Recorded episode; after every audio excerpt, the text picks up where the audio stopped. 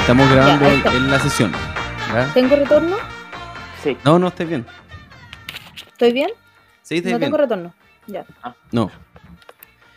Eh, ¿cómo, par- cómo par- cómo se parte después de lo que sucedió eh, hace, la se- técnicamente la semana pasada? Así como Silencio. si el silencio sepulcral Silencio. post eh.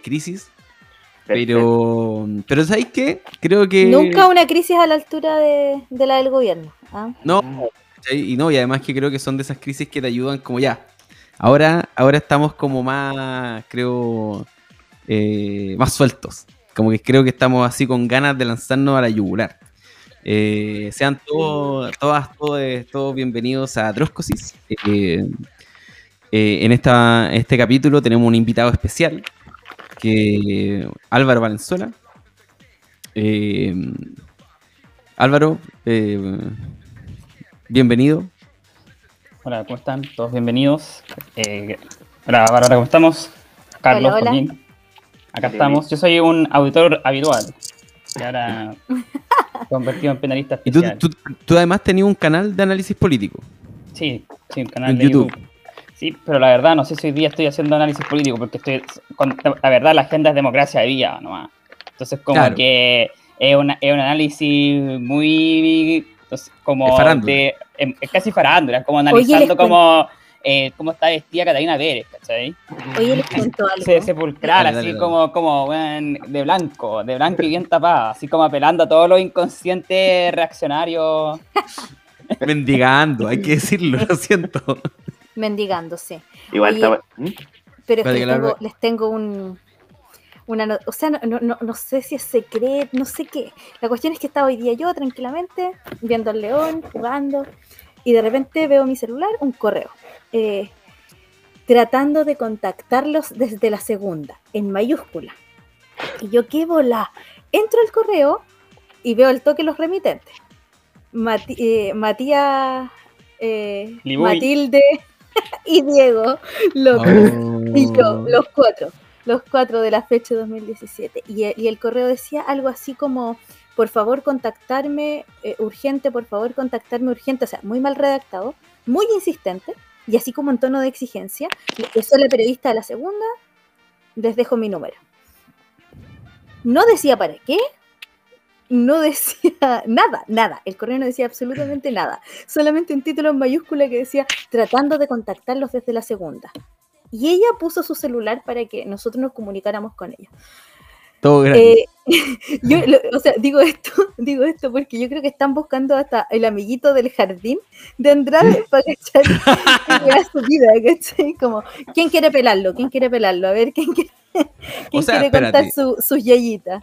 El otro día vi que la tercera subió una weá de Mayol que la sube el mismo Mayol diciendo como weones tontos. ¿Por qué, por qué siguen, siguen metiendo gente que, que los puede hacer cagar fácilmente en este problema? ¿Cachai? Como, como que están ahí. Yo, yo creo que hay hambre. Hay, hay hambre por el cadáver de, de De RD. Andrade, de RD, sí, de Sí, RD. al- Es- por lo es menos que RD. además, además, igual como que el Kawin ahora como que dio un pequeño salto, o sea, además de todo este rollo como de que cae Montes, cae Jackson y todo el tema, la de fondo está el tema como de que el gobierno, o sea, de que RD sabía 10 días antes, como que está toda Oh, verdad, Sí, La, verdad. no, la, la torre, la to- bueno, es que la torre es épico lo inoperante que es para el cargo. ¿no? Y, y que, el, y que la- el domicilio de la weá de Democracia Viva estaba a nombre de Catalina Pérez en Ñuñoa. La weá era como en la caricatura del. O sea, no, no, no, no estaba nombre. eh, fue la primera arrendataria, le pregunté. Ah, la primera arrendataria. Sí, fue la, la- la arrendataria el do- del 2019. Bueno, Claro. Entonces, bueno, ya, farándula, sí, esto es la farándula, pero es verdad, nosotros queremos entrar a los poderes, a lo- o sea, al- a, lo- al- a los problemas profundos, a los problemas que hay más de fondo, ¿cierto? Bueno, Como, sí. sí la- ¿Cuáles son las el- fuerzas reales que están jugando acá? Porque el debate respecto al, al problema de democracia vive, digamos que se bate entre eh, quienes plantean eh, o, o puro sensacionalismo eh, o, o análisis del Estado que tienen que ver con su debilidad o su, o su probable fortaleza en el caso de, por ejemplo, tener que fortalecer las instituciones para que haya más fiscalización y entonces no surjan de nuevo este tipo de casos o por lo menos como eh, aminorarlos, ¿cachai? Y eh, otras posturas que son como más de fondo, una para mí como más, eh, no sé si por derecha, pero es el leviatán de Hobbes, ¿cachai? De la guerra todos contra todos. El ser humano es por naturaleza egoísta, entonces la corrupción es algo que el Estado eh, fortalecido tiene que combatir. Y por otro lado, eh, posiciones más de izquierda como las nuestras que dicen que en realidad es un problema estructural del capitalismo eh, y entonces que el problema es como... Y ahí está las frases icónicas de Marx alrededor de la Comuna de París, donde plantea que, que, no hay que subordinarse al, al, al Estado, eh, tal cual al Estado burgués, tal cual está, sino que eh, hay que transformarlo radicalmente. Entonces, eh, creo que, creo que en, esa, en, esa, en ese debate profundo nosotros nos queremos meter, pues, ¿cachai? Obviamente ya hablándolo con política. Con, con, la coyuntura, pero, pero no a nivel de la farándula. Quizás podríamos partir como con ese marco desde la pregunta anterior, pues como en qué está el Frente Amplio, hacia dónde va y cómo llegó a esta situación. Y desde ahí yo creo que ir metiéndonos como a, un poco como las discusiones que se vienen, porque claro, ahora está todo este tema de democracia viva, pero igual se están tomando decisiones que, más allá de que tienen poco auditorio, por ejemplo, lo que pasa en la convención, en el Consejo Constitucional, igual van a ser como definitorias de cómo se está ordenando el panorama político hacia los próximos años también. la discusión de pautas en vivo entre Oscosi, eso le decíamos a Álvaro. Para que nuestros auditores nos sigan. Álvaro nomás. ¿Cómo, llegó, ¿Cómo llegó el Frente Amplio a esta crisis? Bueno, el, eh, creo que lo que ocurre acá, a mi juicio, es que eh, el Frente Amplio eh, es la expresión, es precisamente política por arriba, por así decirlo. No tiene una, no tiene como una base social real. El único partido que intenta hacer es un poco convergencia social, pero como que ellos mismos son las bases, es bien extraño, porque convergencia, como que convergencia social se define a sí mismo como una base social es medio extraño lo que va a ser ese partido, pero lo que ocurre es, básicamente mm, aquello. O sea, el, en el fondo no hay un control democrático real en el Frente Amplio, entonces eso permite que básicamente quede ahí a la, a la buena de Dios, básicamente, donde cada donde más bien hay como distintos feudos y algunos se manejan con mayor discreción que otros, porque yo creo que en todo, a ver, incluso para manejar una alcaldía, uno igual al final hay un poco de amiguismo, siempre vas, como por así decirle, eh, ofrecer sueldos sobre el valor de mercado a determinadas personas para comprar su lealtad. Eso es como... Así funciona, sí. Así funciona, ya, pero, pero de ahí, eh, pero en el fondo, como dice, diría al este, grupo uruguayo, eh, hay un límite que rompe el deseo. Entonces, no, ya. entonces Andrade se, pasó 10 pueblos. Entonces, eh, básicamente ocurre, ocurre, ocurre esto, ¿cachai? Pero en el fondo, eh, toda, digámoslo, ¿cachai? O sea, la, política eh, funciona así y, el, y, el, y, no solamente, porque de hecho también el, los, con esto de los sueldos tú también empezás como a cooptar disidencia política también, o sea, esas de manual, ¿no? Quien, quien tiene en la administración del Estado ve a los la disidencia y dice, ven para acá, ¿cachai? Le ofrece un sueldo. Eh, desafortunadamente mi canal de YouTube no es lo suficientemente grande para que... Nadie te ha llegado con el... nadie, me ha ofrecido, nadie una me ha ofrecido una, una Ceremi. Una No, por ejemplo, el caso emblemático, y lo, lo, lo, puedo decir con nombre y apellido, es Natalie, Natalie ¿se acuerdan de ella? Que era candidata a gobernadora regional que sacó 15%, yo voté por ella, me arrepiento profundamente de haberlo hecho. Candidatos No, no, y con un rollo así como terrible terrible como contestatario, así como en Karina Oliva, eh, Vale Gallampa, ¿cachai? Y ahora ella es como administradora de una cosa medioambiental en la región metropolitana, así como tirapeando todo su capital político sin ninguna vergüenza, en el contexto que se aprobó la mina Los Bronces, y Natalia y nunca más supimos, ni siquiera se pronunció. Eh, entonces, claro, ahí, eh, eso es lo que ocurre con, con, la administración del Estado, y eso ocurre también, porque ocurre eso? Ocurre porque tú te tienes, cuando gobiernas, te tienes, no, porque tampoco yo acá quiero moralizar, como, oh, el Frente Amplio es malo por hacer estas cosas, sino es más bien, eh, como tú no tienes una base social que te sostiene, porque no la tienen, no tienen una base social real que lo sostiene, tienen que sujetarse en lo que hay, que son estos profesionales de clase media alta urbana, qué sé yo, eh, progresistas, qué sé yo, y los llevan al gobierno y en base a eso tienen la gobernabilidad, porque como no tienen, eh, no hay una organización política real de base, tienen que sujetarse por arriba. Y básicamente eh, toda la política es un poco chanta, pero yo creo que lo que pasa es que ya lo como que ya aceptamos que sea un poco chanta. Lo aceptamos. O sea, no, claro, claro, el, problema de, esa lectura, o sea, más que el problema de esa lectura, el problema que da, que, que, nos, o, que al menos a mí me da a pensar esa lectura, es em, ¿por qué pasa eso? ¿Cachai? Porque yo comparto con que, o sea, en que efectivamente el Frente Amplio eh, no, no, tienen la militancia suficiente, digamos, para poder ni siquiera administrar el Estado burgués y desde ahí uno puede explicarse que eh, tengan que ofrecerle platita. Igual, igual, ojo, Andrade, Andrade era militante así eh, clásico, o sea, no, sé si clásico, pero, pero sí, la UNE siempre fue del rollo flentemplista también, sí, ¿para qué, cachai? Eh, no, no digamos que es alguien como que le pasaron plata para que mm, para que eh, pudiera entrar a, no sé, a, poner, eh, a, trabajar en el cargo en el que estaba, sino que, de hecho, eso es lo que eh, destacan los medios, es alguien con convicciones, con idea, el que indicó con, con, con el dedo a, a Michelle Bachelet. Bachelet el, le soltó a Garabato, porque si dice Garabato es más de izquierda, ¿no?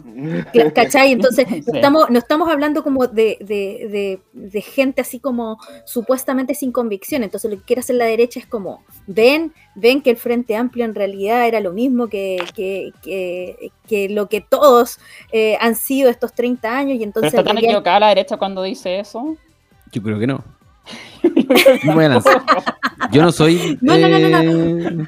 No, claro, claro, claro, no, pero el problema, el problema entonces, el, problema es el origen, el problema es, es, es el eh, es o sea, yo creo que el problema es como la naturaleza de la corrupción, pero yo quiero ir, ir, como a otro, a otro aspecto. Quiero, quiero ir, quiero debatir con lo que dice el Álvaro, el Álvaro respecto al Frente Amplio, porque es, es porque su, sucede eso. Sucede porque no es un hecho de la causa, sino que tiene que ver con estrategias políticas. Eh, y nosotros debatíamos eh, en varios podcasts antes, que me parece como una idea súper importante respecto a los neoreformismos y a cuál es eh, la forma en la cual se han constituido, ¿cachai? Porque a lo largo de todo el mundo, el neoreformismo tiene como definición, por así decirlo, una diferencia con los reformismos clásicos que no están sostenidos sobre, por ejemplo, una clase obrera gruesa, sólida, eh, en Chile, al revés, y también, por ejemplo, podemos en España, trataron de ser una especie de expresión, o al menos se pintaron a sí mismos como una expresión de los movimientos sociales, movimientos sociales eh, como etéreos, em, movimientos sociales que... Mm, estudiantiles. Eh, eh, estudiantiles en el caso de Chile, pero en el caso de España, por ejemplo, está el movimiento de los indignados, em, eh, entonces creo que, era mucho más etéreo, mucho menos orgánico, en el sentido como más eh, clásico del término, como de hablando de la estructura, así como hablando de, términos marxistas, ¿cachai? Entonces creo que hay un debate que hace que no sea moral el problema.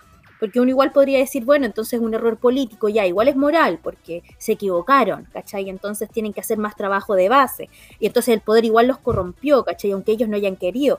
Pero no, por problema no es moral, que yo no se comparto con el Álvaro, porque tiene que ver con, qué estrategia. O sea, dentro del corazón del no reformismo está que, que, que, desecharon a, los trabajadores. O sea, de hecho, recordemos que Izquierda Autónoma, uno de, los grupos como fundantes de lo que hoy es eh, eh, el... Eh, bueno, Boric era de Izquierda Autónoma antes, pues, en sus inicios y, una de las cosas que planteaban era que la clase obrera no existía. Pues bueno, bueno, después empezaron las huelgas y ahí como que ese discurso simplemente se les diluyó, ¿cachai? Pero eso, eso quería plantear, porque igual te puede quedar moral, pues, ¿cachai? Pero el problema no es moral, yo comparto eso.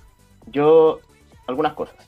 Lo primero, a propósito de lo que decía el Álvaro, yo pienso así como, esto solamente como dato farandulero, pero hasta qué punto esta disidencia que hay en el PC como de los amigos de Hadwe no son en realidad también un poco los despechados que se quedaron sin cargo dentro del PC, como los que no eran como de grupito de amigos, como de, y que en el fondo de todas esas como pugnas internas en última instancia que a veces uno ve, eh, que posan más a izquierda, menos a izquierda, o, que, se dieron sobre todo en el, primer tramo del gobierno, hasta cierto punto no expresa también eh, la, o sea, la, lucha por la repartija de cargos, ¿no? Que yo creo que eso es como lo más, eh, lo más obsceno como de la forma en la que funciona también el Estado actual, porque en el fondo el Estado es una gran máquina de muchos cargos, de muchas responsabilidades, de muchos servicios, que en el fondo, na, o sea, un partido, sobre todo un partido que lo tiene como una militancia estructurada, cómo llena eso, eh, eh, fue, bueno, fue un problema que los tuvo atrapados y que de hecho todavía los tiene atrapados en cierto sentido. De hecho, como sacar a alguien ya es un problema porque quién ponen, entonces ahí como que empiezan todas las negociaciones internas entre los distintos lotes. Eh, y finalmente esa es como la, la consecuencia de, finalmente limitarte a, administrar el Estado burgués. Claro, un frente amplista quizás como más ingenuo nos diría es que nosotros teníamos la propuesta de que íbamos a transformar esto como con la, con la propuesta de convención que fue rechazada. y, y, no, y bueno, no, no teníamos un escenario B, eh, pero finalmente tenemos que salvar los muebles como sea.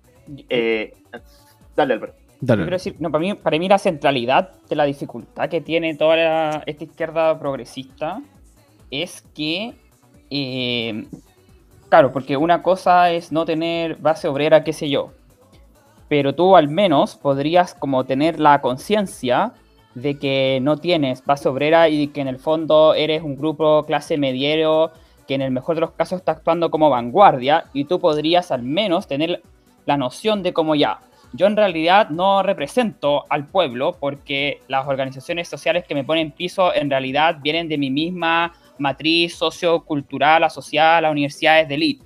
Y bajo esa concepción de que yo soy distinto, que el pueblo podría tener como la noción de que yo debo hegemonizar al pueblo detrás de mi proyecto político, como, como guardando las proporciones lo que hicieron los sectores, lo que hizo el Partido Radical en los años 40. El Partido Radical era un movimiento de clase media, pero entendía, necesitamos parte del apoyo al menos de los sectores populares de la ciudad, del mundo urbano.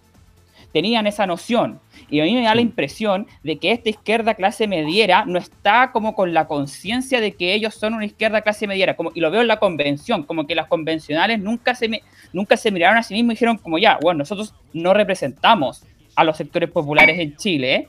Así que, ¿cómo lo hacemos para sintonizar con ellos? Como que ellos supusieron que ellos representaban de por sí aquello que se oponía a la élite.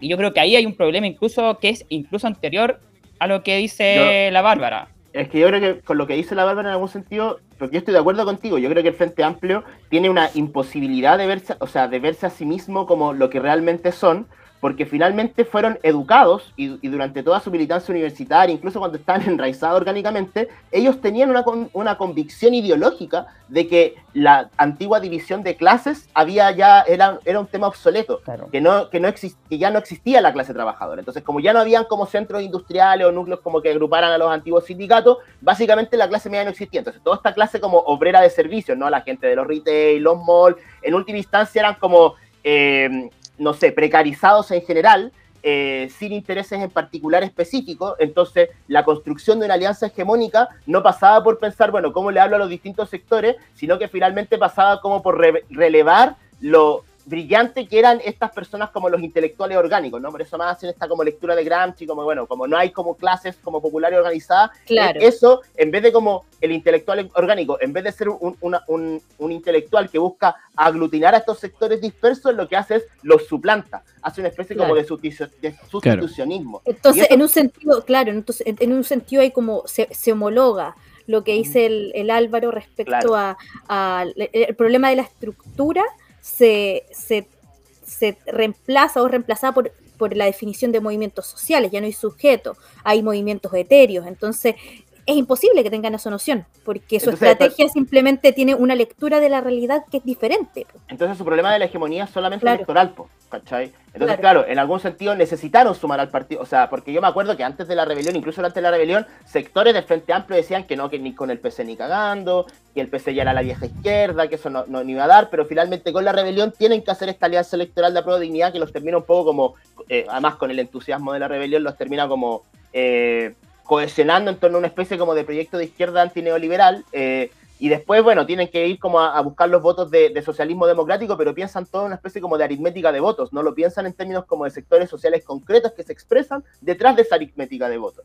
Entonces, finalmente están, eh, están atrapados en una especie como de zapato chino del que, de que, yo siento que no pueden salir. Ahora, el que no puedan salir, y con esto termino, eh, no quiere decir, y, retomando la reflexión del el, capítulo cero, por decirlo así, eh, que, hayan perdido la y, y, yo creo que el problema también para nosotros, ¿no? Eh, que hayan perdido la hegemonía de la izquierda. Incluso en países donde están en una crisis súper fuerte, como estos nuevos fenómenos de izquierda, como España o Grecia, siguen siendo las organizaciones mayoritarias de la izquierda. Incluso pueden ver reducida su base electoral y van a seguir siendo la, la, hegemonía de la izquierda. Porque en algún sentido ellos con, su producción teórica, por decirlo así, con sus profesores universitarios, con todo este discurso que instalaron, igual definieron lo que era la izquierda. Y la definieron, en definieron a la izquierda a su imagen y semejanza. Es decir, la izquierda es un grupo de personas que se preocupa por temas como culturales y no por los temas, o sea, no por los temas como materiales económicos de la vieja izquierda eh, anclada en las clases sociales. No.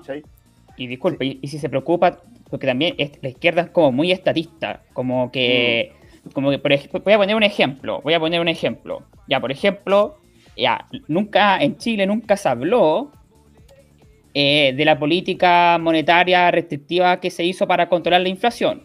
Claro. Siendo que tú, por ejemplo, hace un mes atrás, el de Guardian, que no digamos que no es un medio de izquierda, de hecho es un medio que era oposición a Corbyn, el de Guardian dice, oye, ¿sabéis que en verdad como en una editorial dijeron, loco, la, la, inflación en verdad había que controlarla, se pudo haber controlado a través de control de precio y no mm. eh, a través de subir las tasas de interés. Que de hecho, dicho sea de paso, ya vamos en cuatro meses, en cuatro meses seguidos con un IMASEC negativo. Y con como 20 meses. Entonces ya, eso nunca importó. Eso nunca importó. ¿Cachai? O sea, ah. Ramón López fue el único excéntrico que habló de esto en Chile. En cambio, por ejemplo, para el PC es súper sensible que en vez de el 14% a la FP sea el 12% y un 2% que lo controla el Estado. Entonces, para eso, entonces, incluso en esos términos, más que como una especie de correlación de fuerzas en términos de sectores que disputan poder, a esta izquierda lo que sí le importa mucho es como que el Estado tenga participación, pero sin mm. reflexionar acerca de cuál es la naturaleza de ese Estado, ¿cachai? Claro. Entonces, en ese sentido, yo me he dado cuenta cómo los puntos sensibles que les van molestando a estos sectores y lo que dejan pasar.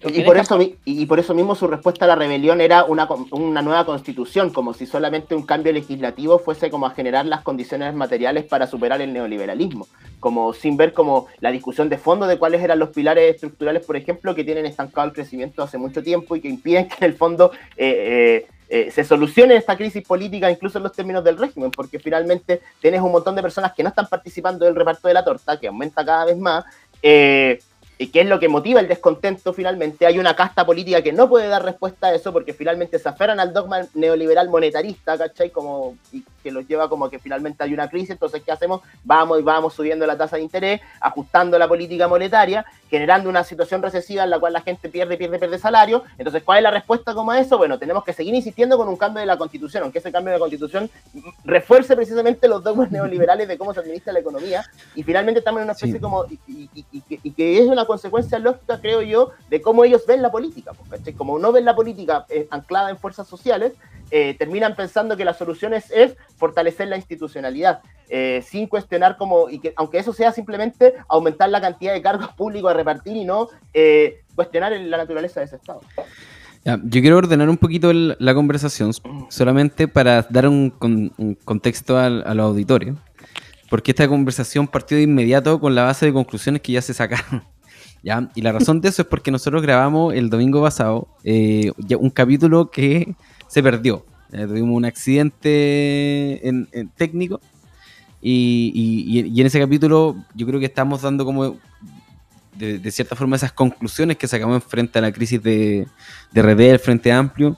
Y por eso tenemos estas preguntas como, como base de cuál es el futuro del Frente Amplio y, como el pimponeo que ha salido sobre si es que el Frente Amplio, eh, qué futuro tiene, cómo, cómo va a abordar esta crisis, eh, necesita abordar la crisis o no, como necesita superar esto de, una manera distinta o si es que va a seguir en el, en el, desangrándose.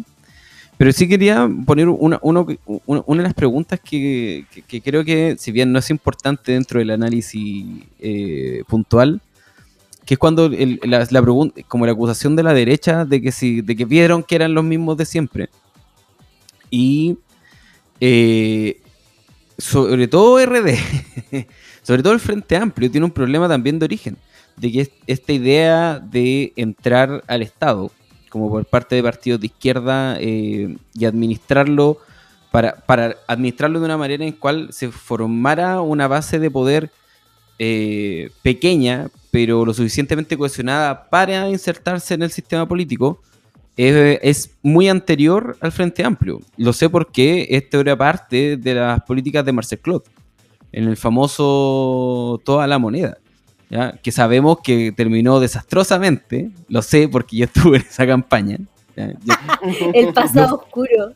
Solamente que el pasado oscuro de Carlos, que fue que estuve en la campaña de Marcel Claude, y, puntualmente firmando por un partido. Dale, dale, dale. No, solamente un dato rosa.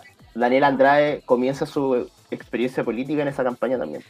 Bueno, eh, precisamente, yo, sé que estoy, yo sé que la, pregunta de, qué va a pasar con Frente Amplio es hacia el futuro, pero yo quiero dar este, este viaje al pasado para entender de que esto viene de, de, una trayectoria, digamos así como un proyectil que es difícil de cambiar porque esto fue parte del como el, estrategia troncal del todo, del todo junto a la moneda. Y por lo mismo cuando todo junto a la moneda eh, se desarma de la manera que se desarma, se, consume a sí mismo, el candidato presidencial queda desfalcado. También con problemas de plata y eso, ¿no? Sí, pues el, Partido Humanista se quedó con la plata de, la devolución de, los votos, y que era que por préstamos que hizo Marcel Claude, y como otro, otros partidos que nacieron precisamente para eh, financiar la campaña y integrar como una estrategia de muchos partidos pequeños como, así, como que pudieran hacer listas.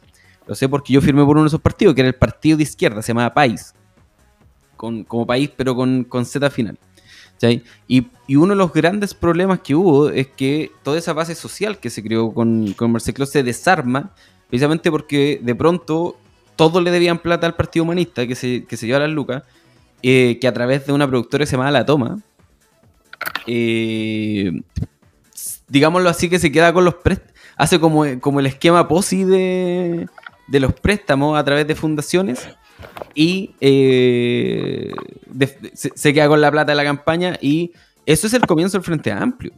ese es el, proyecto, la antesala del nacimiento del autonomismo, de lo que, porque el autonomismo viene de un, de un, movimiento que se llama La Zurda. No sé si, alguna vez lo escucharon.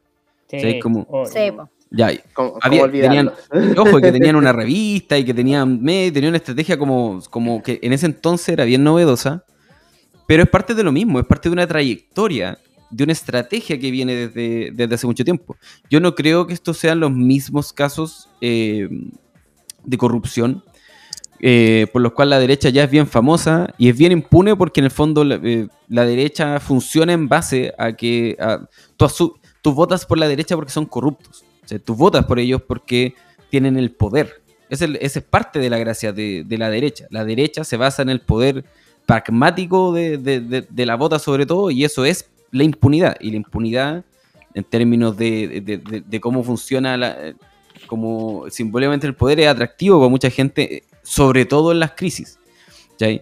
Pero la idea de que, de que el Frente Amplio venía a cambiar la política y que tenían una altura moral y que, de que era una generación nueva, que tenía una estrategia diferente y que convocó a personas distintas, yo creo que fue parte de una fantasía performática que funcionó muy bien, pero que nunca fue real.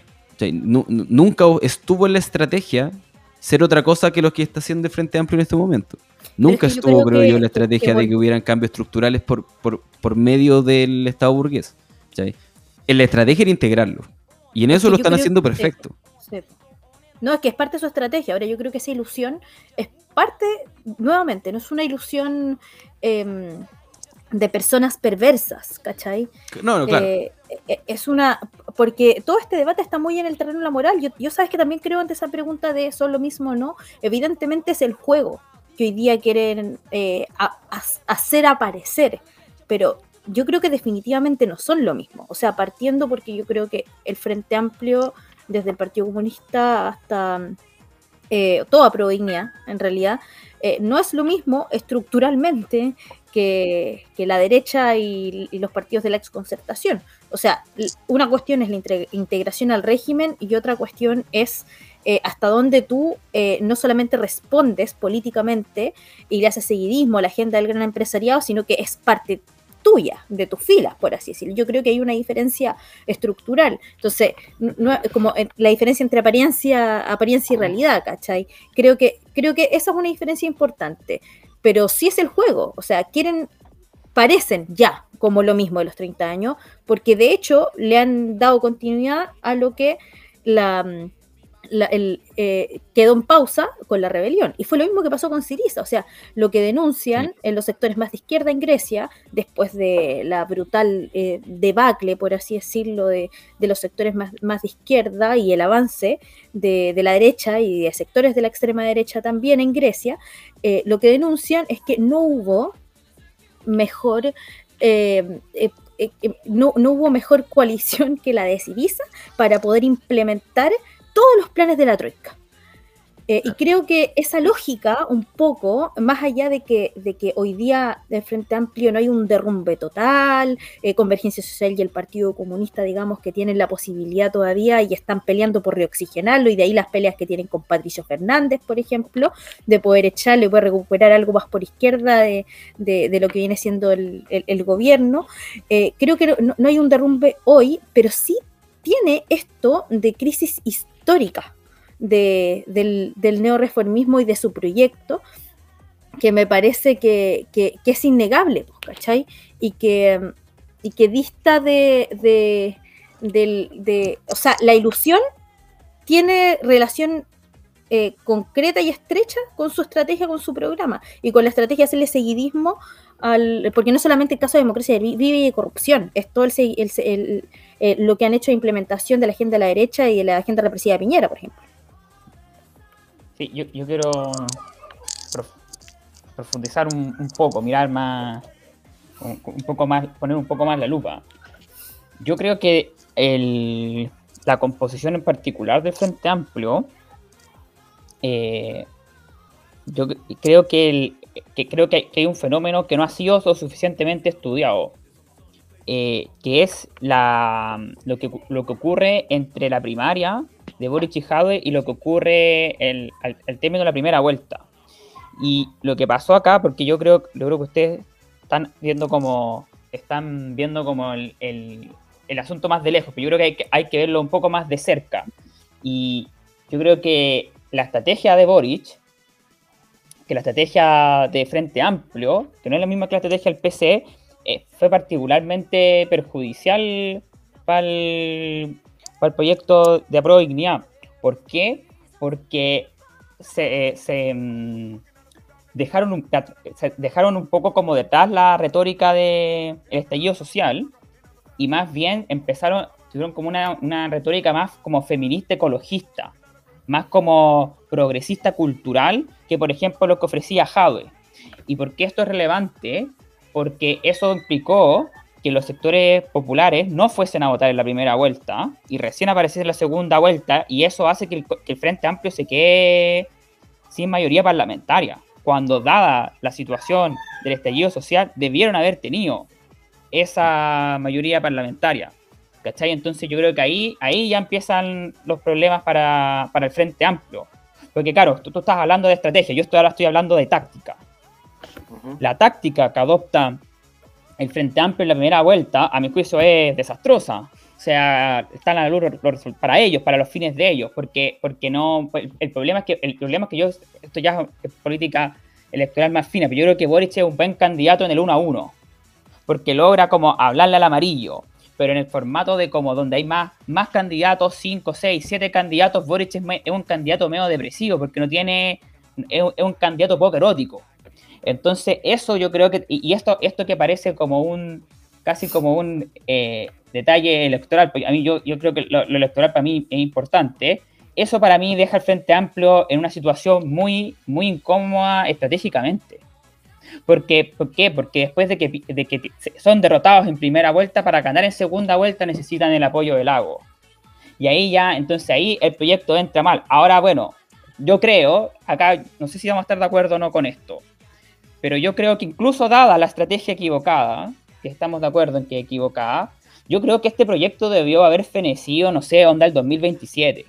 ¿Cachai? Es decir, debió haber ganado la prueba, incluso con esta estrategia errada, si se hubiesen tomado decisiones tácticamente correctas, de, se debieron haber elegido y recién el 2027, 2028, ya la debilidad del proyecto se, se debió haber empezado a notar o sea, este podcast lo deberíamos estar grabando. Si estos buenos fuesen tácticamente competentes, deberíamos estarlo grabando en 2028. Y lo estamos grabando en 2023. O sea, tu, tesis es que, además de estrategia incorrecta, son tácticamente incompetentes. Sí, pues, porque yo encuentro que la estrategia del Frente Amplio, por ejemplo, Siriza se religió.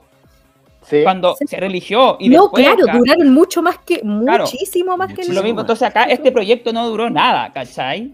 Este proyecto, independiente de que yo creo que, de hecho yo fui un, profundo defensor del acuerdo del 15 de noviembre, eh, pero los hechos ya me demostraron. Pero los hechos, no, ya, pero los hechos, los hechos ya. No, porque yo veía, yo lo veía como una tregua aceptable, pero después me di cuenta que se llevó todo para allá y ahí ya claramente. Y después a la, a la retrospectiva era obvio que se iba a ir todo para allá. Y bueno, no tengo problema en, darme vuelta la chaqueta. Eso es lo bueno de ser independiente. Como si me equivoqué, ya, en la vida sigue. Pero está bien. No, pues, pero yo creo que eso es, yo, yo creo que este, este, este, porque el Frente Amplio, este, esta, esta generación a mi juicio debe haber durado bastante más de lo que duró. Ya, pero espera, espera, tú lo estás dando por muerte, es, que esa es la cuestión, y, es lo que ah, ya, en el capítulo cero, ¿cachai? ¿Lo estáis dando por muerto o no? Porque una cosa, una cosa no, a nivel... acá hay una crisis, para mí hay una crisis histórica en el sentido del proyecto histórico, pero pero está muerto, o sea, les queda gobierno. No, pero vale, para efectos de, para efectos de ser, para efectos de transformaciones profundas y de hegemonizar la sociedad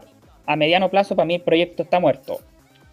No lo van a lograr. Pueden hegemonizar la izquierda, pero pueden hegemonizar la izquierda, pueden hegemonizar la izquierda. Pero no van, pero no van a, ya no van a esta, esta manera, o sea, pueden estas mismas personas, no sé, el día de mañana puede Gabriel Boric hacer la gran Arturo Alessandri y tener un segundo gobierno de derecha, qué sé yo, sí puede. ¿Cachai? De poder puede. Puede que los mismos, pero... Espérate, de derecha Alessandri, no Boric. sí, ah, no. Eh, pueden hacer, podemos ver ese tipo de... No digo que estén muertos ellos como actores políticos, porque nadie está muerto en política, pero el proyecto estratégico de, del árbol, sí, o sea, porque no... Es un proyecto muy angosto como en el sentido de que no tenéis cómo no tenéis, no tenéis cómo armar, no, no tenéis cómo sustentar una mayoría social porque es demasiado angosto. ¿Cachai? Entonces eh, abarca, aprieta mucho a, la base dura que de las universidades, pero abarca poco en el sentido de que de, la sociedad, ¿cachai? En el sentido. No. ¿Qué pasa? No, es que nada, nada, nada, nada, perdón, perdón. Es que, es que no sé cómo, tengo un ejemplo perfecto para lo que va a hacer con el Frente Amplio. Ahí yo pensaba que era algo técnico. Pero no sé cómo decirlo, eh, porque, porque fue algo que nos pasó personalmente a Bárbara y a Juaco. Voy a tratar de hacerlo lo más amplio con, con esto. No, no, no. No, no, no, no, tranquilo, tranquilo, tranquilo, tranquilo, porque, porque la, la, pregunta del futuro del Frente Amplio en estos momentos se ve así como muy, eh, muy lúgubre. Yo creo que tienen futuro, porque el futuro del Frente Amplio es, eh, está, está vinculado en estos momentos de, manera estratégica con la ultraderecha. Como la ultraderecha no funciona si no tiene al Frente Amplio de frente. Valga redundancia. como no existe, el momento que el Frente Amplio deje de existir, dejó de existir la ultraderecha. Porque ¿cuál es el punto de, dónde está la, lucha contra la Agenda 2030 ONU? Igual eso, eso es no sé, al menos discutible, porque por ejemplo, no sé, en Alemania la extrema derecha viene creciendo un montón y no hay un fenómeno tipo Frente Amplio, porque Die Link no es eso, eh, y, básicamente se, sustentan en un gobierno como en una coalición socialdemócrata liberal que no, que no está calentando a nadie, ¿cachai? ¿Sabes que, yo, yo, yo acuerdo con la tesis, pero no acuerdo con, con, con, la explicación de cómo, de, de por qué sí. Porque yo creo que efectivamente por la existencia del Frente Amplio se fortalece la extrema derecha, pero no creo que eh, la extrema derecha eh, exista porque existe el Frente Amplio. En Argentina, por ejemplo, que el fenómeno Milei es, es una expresión de la descomposición del régimen, ¿cachai? Argentino, donde las grandes coaliciones mayoritarias que gobernaron no tienen la capacidad de ofrecer una respuesta que saque ese país de la crisis en la que está. Eh, para mí la extrema derecha es una expresión más de la crisis como del, del consenso neoliberal, en algún sentido, más allá de que sus fórmulas sea eh, recrudecer como las pilares neoliberales, pero que se visten con una especie de retórica más como eh, desde esta cuestión, como de esta agenda conservadora. Eh, pero, pero se basan en el, en el, profundo descontento social que hay. Por eso creo que también es peligroso hasta cierto punto eh, esta como coerción moral que ejerce el Frente Amplio, como de si no votas por la lista de, ¿cachai? Como que en el fondo se fortalece también la extrema derecha que viene por todo nuestro derecho y la cuestión y que la gente que vota por la derecha son puros jóvenes, ¿cachai? Porque en última instancia es no entender que en la elección pasada del, hacia el Consejo Constitucional hubo mucha gente que no era extrema derecha que votó Partido Republicano como voto de protesta, por una izquierda que precisamente no toma, no toma dentro de su agenda eh, los problemas concretos que afectan en el fondo a los sectores que no son los de la universidad, ¿cachai? O de la clase media progresista. Eh, entonces, en la medida en que no hay una izquierda que en el fondo sea capaz de disputar en ese terreno a la extrema derecha, claro, la extrema derecha se va a fortalecer. Eh, sí, pero yo creo que la, la eh, aquí el, caso chileno difiere en varias cosas con el del resto del mundo, precisamente porque la ultraderecha chilena es, es la UDI, como que es, es, parte de la misma expresión, eh, es, casi como un partido instrumental republicano, no es un partido, no es una expresión, no es, no es mi ley, ¿cachai? Porque mi ley es rock and roll, es como él es el descontrol de, literalmente el descontrol de, de, la sociedad exigiendo como cambios rápidos. Trump también, rock and roll, ¿cachai? Como que el one es así, e, es, disruptivo, va por fuera. Yo no podría como en, en estos momentos vincular a ninguno de republicanos como... Ah como algo parecido. Luis Evia tuvo sus momentos en Sin Filtro, pero, o sea. Claro.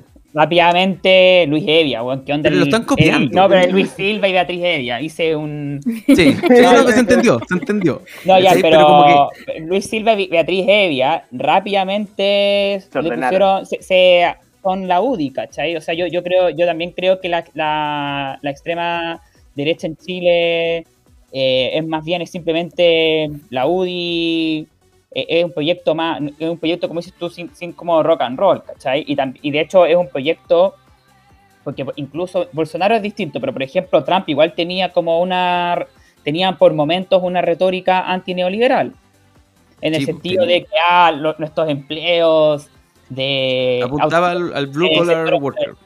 Se fueron para de clase eh, tenía esos discursos. Por, por ejemplo, el mismo caso de, Marine Le Pen, que es derechamente, yo no sé si estamos de acuerdo, podemos estar de acuerdo que también es parte de un proyecto fascista, es un proyecto derechamente antioligárquico, yo creo que sí.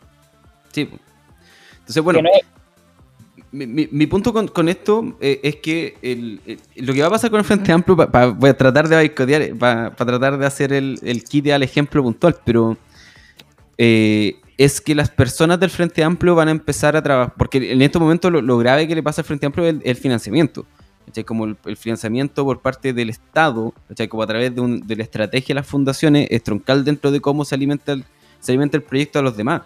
Como cómo se, va a cómo se va a financiar el Frente Amplio si es que no tiene, si es que van a estar encima de la ONG y van a estar encima de las fundaciones, ¿cachai? Como, como nunca, ya, ya, hicieron sangrar esa herida y yo no sé cómo, como que van a tener que replantear muchas, muchas cosas, pero lo importante de eso es que la gente del Frente Amplio se va a ir donde estén las lucas. A nosotros nos pasó una vez que una persona que ustedes conocían se nos acercó mientras nosotros estábamos como en, un bar tomando cerveza. Que era del Somos, que era del Somos. Ya, pues se puede contar el ejemplo, como para, explicar. No, no, no contemos el santo, pues no contemos ya, el santo. Ya no contemos el santo, pero esa persona, digamos, no le vamos a decir el nombre ni nada. Una persona de extrema izquierda que terminó convirtiéndose al Frente Amplio por pega, básicamente. Por pega, eso es. ¿Cachai? Eso es. Es, es, es una persona que, que fue así histórica, así dirigente social puntual de, del, de, alguna facultad de la Universidad de Chile que de pronto está trabajando como asesora para la democracia cristiana. Eso va a pasar con el Frente Amplio. No, y, está RD. Ya BRD. Pero ahora lo que va a hacer es que va a ir para la democracia cristiana porque es donde estén las lucas, ¿cachai? Porque así, así se mueven las bases, las bases como cercanas del Frente Amplio, como su base social es eso.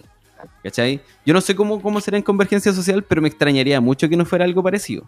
Oye, está, está, interesante el debate, porque ella, eh, para volver al, al, orden de la discusión que está compleja, porque nosotros decidimos en este podcast no meternos a la farándula, sino que meternos al problema mm. profundo, ¿cachai? Y el problema profundo es hacia dónde va el Frente Amplio. Eh, un nivel, el nivel estratégico, ahí ya. Eh, tuvimos discusión y vamos a seguir.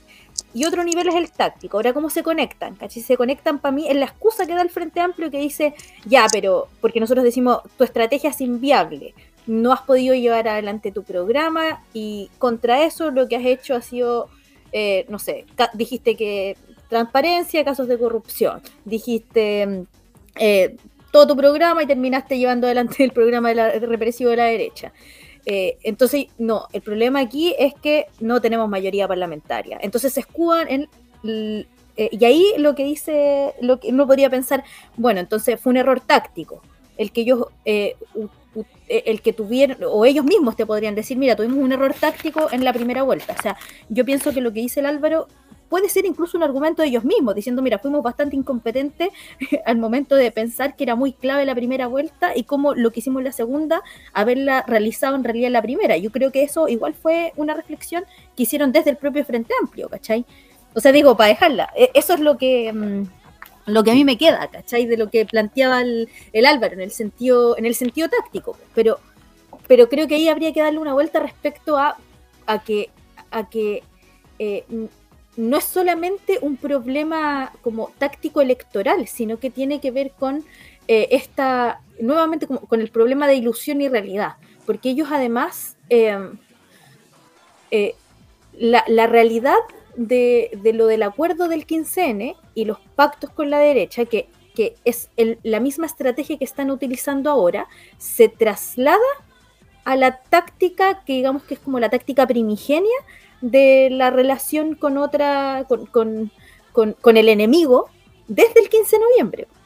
Y, no, y el gran problema de eso fue que fue sobre el desvío de una gran base em, que estaba dispuesta a luchar por demandas históricas de los movimientos sociales, a poner el cuerpo en la calle, es decir, una fuerza vital que desecharon y desviaron como hacia el Parlamento. Entonces creo que hay una táctica como primigenia en ese sentido, que después uno podría pensar que una serie de errores tácticos en realidad eh, tienen relación nuevamente con esa estrategia. O sea, hay una, la táctica no está desligada de la estrategia en ese sentido. O sea, yo creo que por una vía, eh, sí, efectivamente me parece que los errores tácticos del Frente Amplio eh, yo creo que nosotros podemos encontrarlos como incompetentes en términos como personales o a determinados cuadros, como de personas que en realidad no, tienen como una destreza política básica, pero en última instancia, eh, si tú tienes una estrategia que no es capaz de ver las relaciones de fuerza real, eh, difícilmente vaya a tener una táctica acorde que te permita como efectivamente cómo acrecentar esa fuerza en términos hegemónicos. Entonces, como que para mí los errores tácticos del Frente Amplio obedecen a que, a que, su, a que, tiene un error de lectura estratégica que no les permite ir más allá, porque de hecho, incluso han salido por la prensa últimamente, antes de todo este escándalo, no sé, pues el, presidente de Convergencia Social, tenemos que dejarnos de estupideces, o estábamos en una curva de, aprendizaje y ahora como que ya no somos tan, mal, tan, pencas, estamos aprendiendo, ¿cachai? Le pidieron disculpas a Mañalich.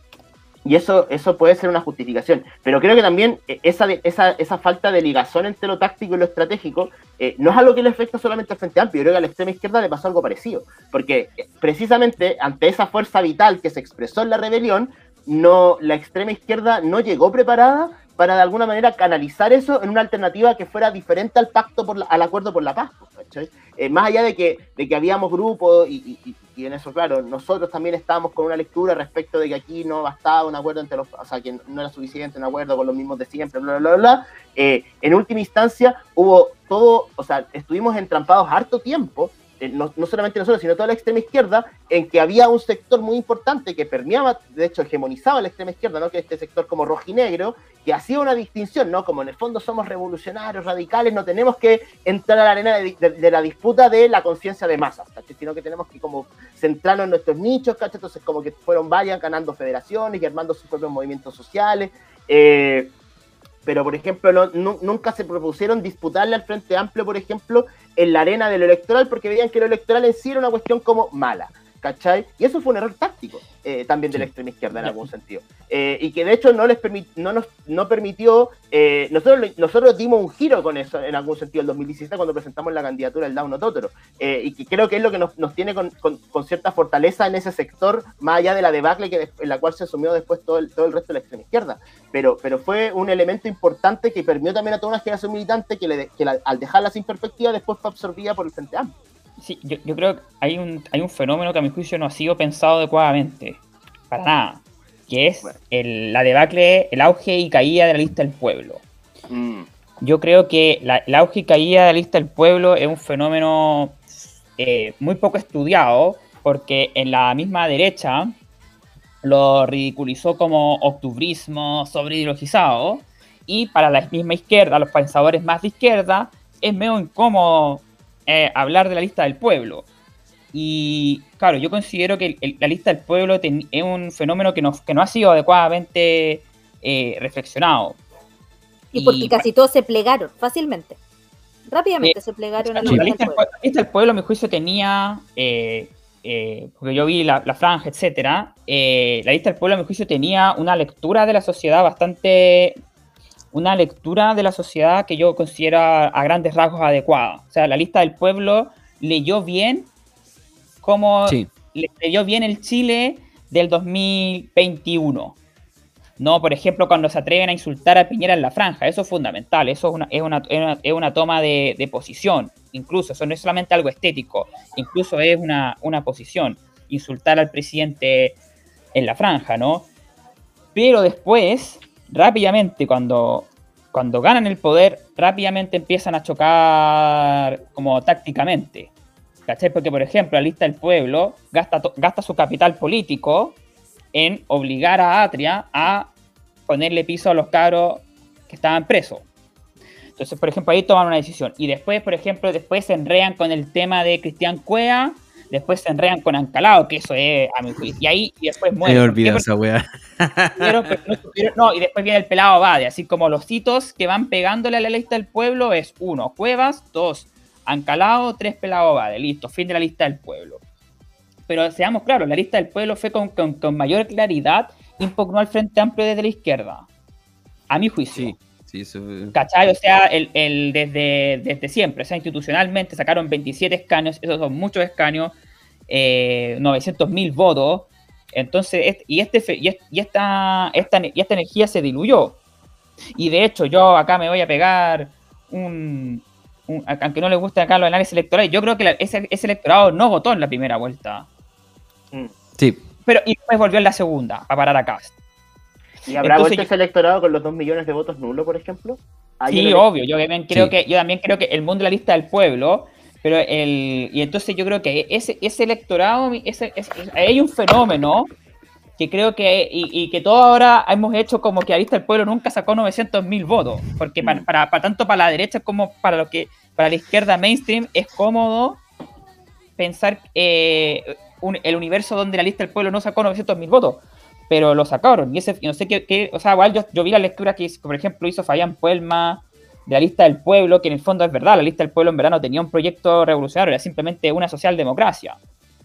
Ah, eso es lo, que proponían, derechos sociales, etcétera, pero sí lo hacían, creo yo, eh, con una propuesta de articulación política, eh, a mi juicio, más, más adecuada que la que proponía el Frente Amplio, pero claro, eh, obviamente la calidad de los dirigentes era nula. Y también eso también es un problema político estructural, que en el fondo no hay, como por así decirlo, voy a ser pretencioso y gramsciano, no habían intelectuales orgánicos para llevar a cabo el proyecto. Por eso se cometieron los errores que se cometieron. O sea, tenían un problema, o sea, en algún sentido tenían un problema parecido al del Frente Amplio.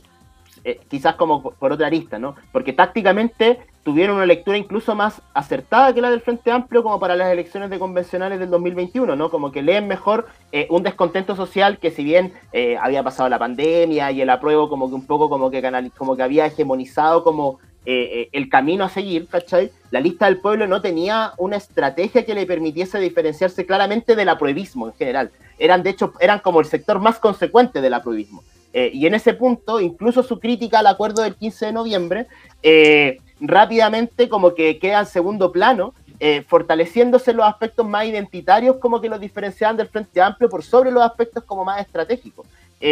porque más allá de que de que impulsaran una u otra cosa como para diferenciarse, claro, pues como que tomaban ciertos aspectos, no sé, la, lucha por, por la libertad de los presos políticos o, o, determinadas como aspectos como identitarios como de los pueblos originarios, que, que, a grandes rasgos nos pueden, o sea, a mí me parecen correctos, o, o, incluso aspectos de la desigualdad, el tema de la salud, etcétera, etcétera, pero como no tenían una estrategia clara con la cual diferenciarse del aprovismo y del Frente Amplio y de la dignidad, en última instancia termina siendo como poner el punto sobre la mesa, pero ya después de eso no tenía un proyecto más allá y finalmente terminan votando este, esta especie como de eh, collage de constitución que armaron, ¿cachai?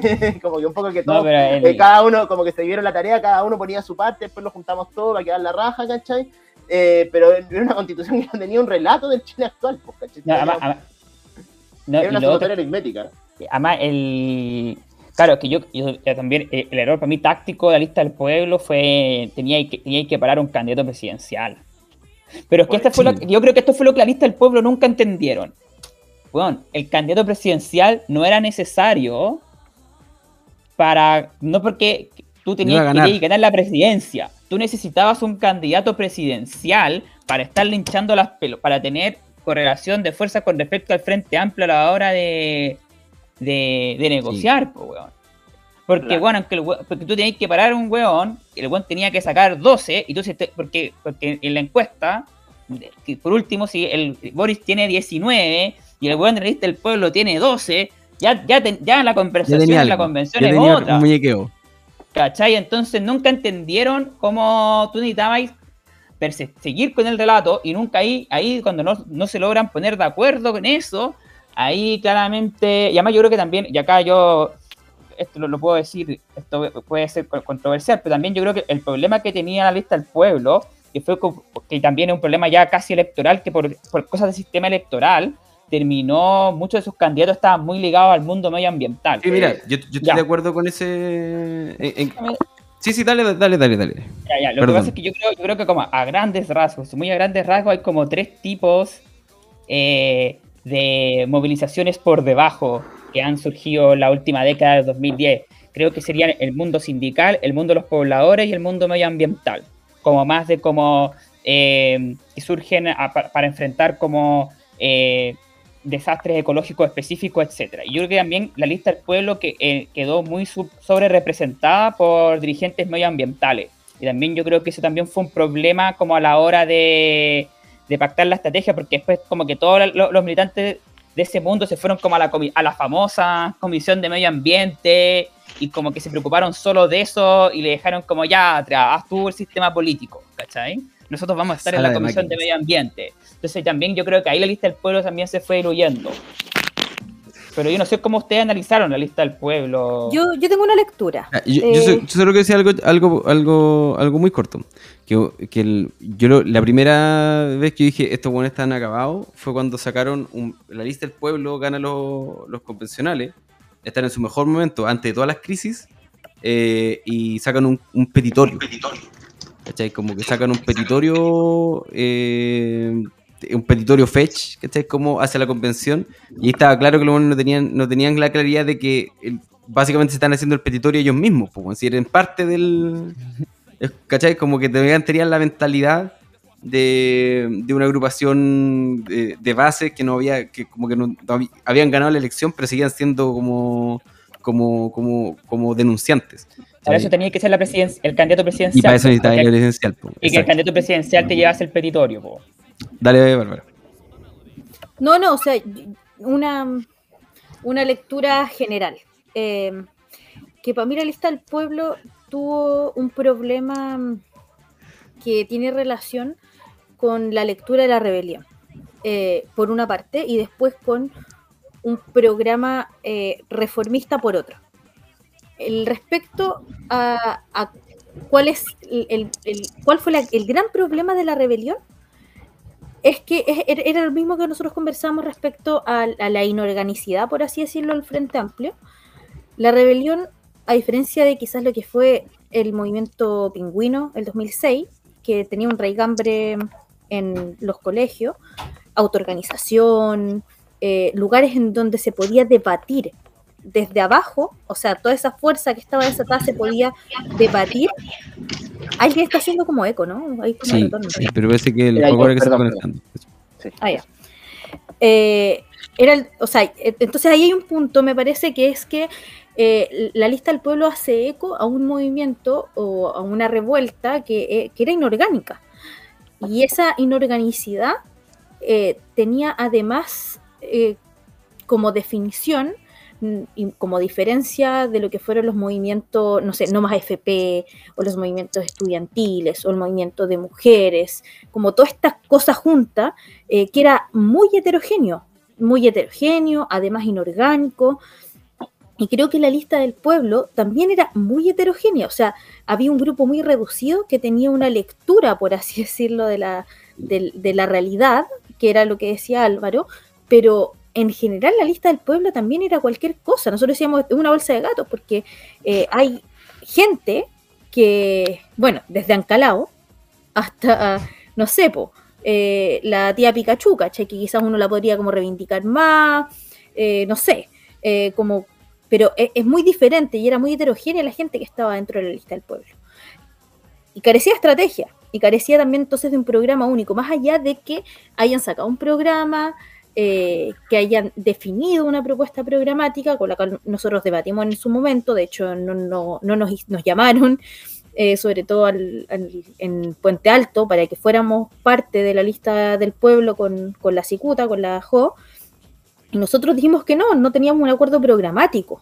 Y además veíamos que había un problema estructural en la lista del pueblo, de que podía estallar cualquier cosa, porque no sabíamos cómo funcionaba, o sea, el funcionamiento era primero un aparato burocrático, por así decirlo, de un grupo de gente que terminaba definiendo un programa para la lista del pueblo, pero después eh, había una, sí, había una heterogeneidad enorme dentro de, de ese de, eso, porque yo no sé ni siquiera si llamarlo proyecto político. Entonces, para mí era, era quizás fue más eh, un, un, espejo eh, de la rebelión con, todos los problemas que, tuvo la rebelión, como que tiene una rebelión. Eh, que tiene una y nosotros ahí también debatimos mucho como hay notas muy muy interesantes que, hemos sacado como corriente internacional una de Matías Mayelo que la recomiendo que se llama en, Revuelto Revolución y que y que donde planteamos precisamente uno de los grandes límites de la rebelión y la revuelta es la inorganicidad y, la carencia de eh, una perspectiva de, cómo, de la pregunta de cómo eh, hacer caer el capitalismo, por ejemplo, o sea, cómo ir más allá de las demandas eh, sociales, de las demandas históricas que, en Chile se han planteado como no más FP, porque eso sigue siendo muy, muy, muy de, de, proyecto neoreformista también, pues, ¿cachai? O sea, desde las Chantal Mouffe que planteaban que mm, los proyectos venían a ser una relación entre eh, y una concreción de ciertas demandas sociales que se habían planteado y también de género y también medioambientales. Eh, pero que todos esos gobiernos finalmente terminaron eh, en lo que nosotros sabemos, aplicando la troika, aplicando planes de expulsión de migrantes, como fue Siriza, en España Podemos parecido también. Entonces creo que, que, hay una relación ahí respecto a... Yo por eso creo, o sea, hay un espacio de extrema izquierda que fue muy de relato, pero yo no sé si ese es el espacio eh, que, a nosotros nos convoca a debatir eh, sobre la izquierda en, términos como clásicos, de, qué izquierda se necesita, ¿cachai? Creo que sigue estando dentro del campo de, los movimientos sociales. Sí, em, yo creo que, la pregunta igual es, tan vinculada, pues cuando hablamos del futuro del Frente Amplio, como que de que existe o no, sea, como se continúa o no, va a tener sentido como discutir, va a tener sentido un frente eh, amplio con eso. Para mí, eh, me parece que es claro de que, al igual que le diste el pueblo no, no, supo no supo entender su, su momento, el Frente Amplio tampoco, y eso ya yo creo que puede mantener la estructura, lo, que ya se dijo, la, hegemonía de izquierda, que tampoco estoy tan seguro que la tenga mientras la izquierda no tenga una lucha de clases. Puede tener la hegemonía como del, eh, no sé, de progresista. Pero no, no, estoy seguro de que, que, por ejemplo, que, las, las, personas que no se sintieron convocadas a votar, que votaron nulo, ¿cachai? Como que, van a decir eh, a futuro, no, tengo que votar por Carolina Toada porque si no va a salir CAS y viene el fascismo. Chao, ya da lo mismo si es que viene el fascismo, en ese sentido. en, términos electoral. Eso, eso, esas personas no se van a sentir convocadas a, a, participar del proceso. No se van a sentir convocados a otro candidato puntual tampoco. Pero, pero como el, el, gallito como, como buenos versus malos se desarmó con, con, con, todo lo que pasó y en ese sentido yo sí daría por muerto por ahora el, el Frente Amplio. Yo quiero, yo quiero cambiar de tema radicalmente para cerrar los últimos 20 Ya, dale, dale, dale. No, quiero hablar un poco del proceso constituyente. Eh, no sé cómo lo ven ustedes. Eh, me, llamó la atención un pequeño debate que vi en Twitter. No, pero por ejemplo, por ejemplo, eh, Mundaka, Rodrigo Mundaka estaba llamando a, mm, a, a, firmar iniciativas de participación popular. Eh, no, pero acá yo, yo, creo, igual quiero defender a Camo Atima. O sea, bueno, yo voy a, yo voy a votar en contra. Esa, o sea, yo, yo, siempre iba a votar en contra desde diciembre. Pero ahora que ganó republicanos con mayor razón, voy a votar en contra. Eh, pero igual yo tampoco odio, o sea, yo no, por, lo, personal creo que no, no, es conveniente para la, para la izquierda ni siquiera validar este proceso en términos de juntar firmas como para iniciativas populares de norma, ¿cachai? Porque creo que ahí en el fondo sabemos que en esa, en esa cancha va a ganar la derecha, ya está ganando. De hecho, no sé si han visto las iniciativas que han ganado. Son como rodeos, así como con mi plata, ¿no? de hecho, me dio risa como que estaba ganando la de rodeo y como que ahora la izquierda sacó una como eh, en contra del rodeo. Bien la guata.